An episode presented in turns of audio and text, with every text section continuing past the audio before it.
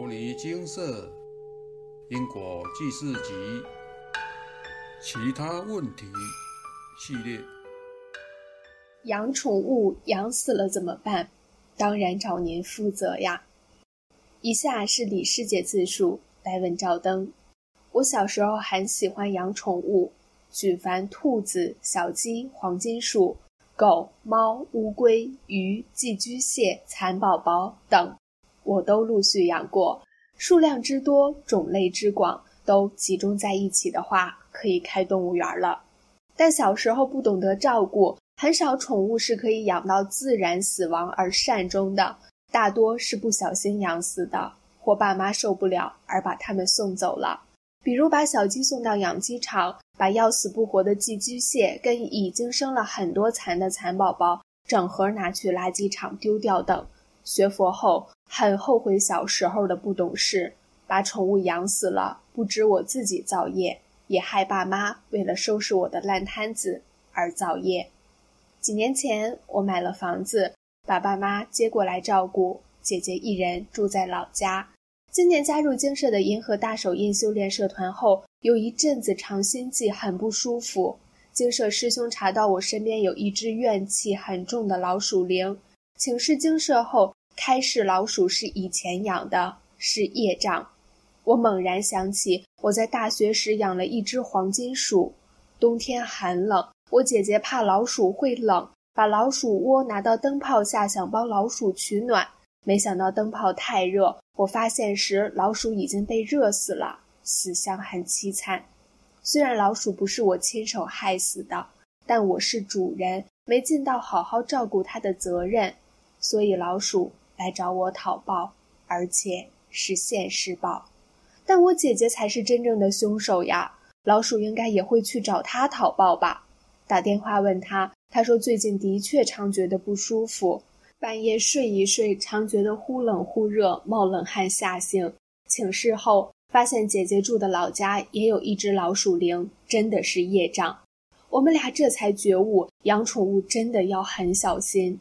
一不小心就会伤害无辜的生命，造业障。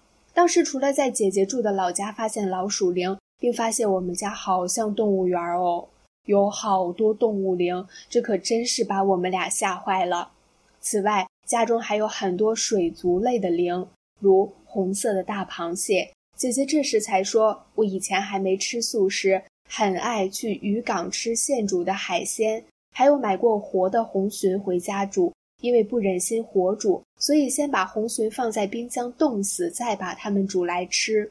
请示后，水族类跟红鲟真的是来讨报的业障，所以当时被热死的老鼠、被吃掉的水族类跟被冻死的红鲟同时来向姐姐讨报，她才会半夜睡觉时常觉得忽冷忽热，是业主菩萨们要她体会当初被杀害时的痛苦，所以。不小心把宠物养死，或杀生满足自己的食欲，都会造业障的。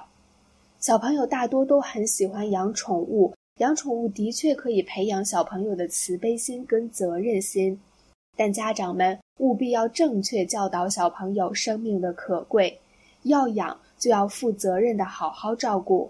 很多人喜欢去渔港吃现煮的海鲜，或自己买生海鲜回家大快朵颐。这些被杀的鱼虾蟹，怨念都很深，请各位千万要三思，不要贪一时的口腹之欲而造下杀业。以上为有缘人分享。师姐提到要养就要负责任的好好照顾，这句话确实如此。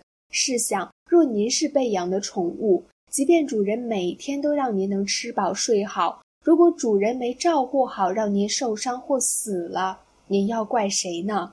当然是推给主人了。在因果上来说，这也应该是您要负起责任。当初您可以选择不要，但您选择了就得负起责任。但若您现在已经养了，就请好好照顾。您可以在效仿师姐放佛号给他听，放给他的聆听。心有余力，请再多多帮他累积功德，让他也能早日再得人身，并有修行解脱的机会。至于杀生部分，以下引用自《地藏法音开示录》：净慧法师问：有人托问，牛可耕田，犬可守夜，故当怜之。猪羊一无所能事，不食何用？地藏菩萨答：有此想法之人，乃业报太重。要知道，猪毛宗可出口，羊毛织衣织毯，既养人，又生利益，实有大恩德，而无微罪。杀之不义，食之不仁，而又日后有杀生业报。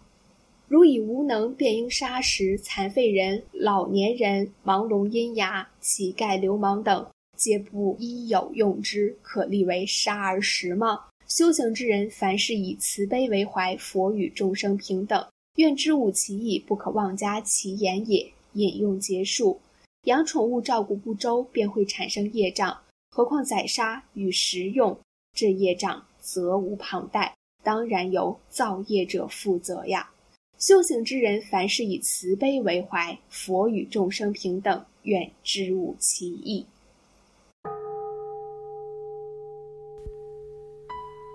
摩尼经寺经由南海普陀山观世音菩萨大士亲自指点，是一门实际的修行法门，借由实际解决众生累劫累世因果业障问题。治因果病，而将佛法落实到家庭生活中，普度慈航。我们不接受供养，不收钱，不推销，不强迫修行，只求能结善缘，解决您的问题。我们专解因果事件、因果问题，治因果病。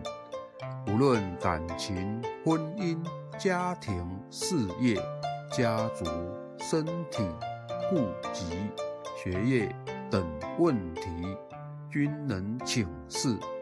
有医生看到没医生，有神问到没神者，不妨一试。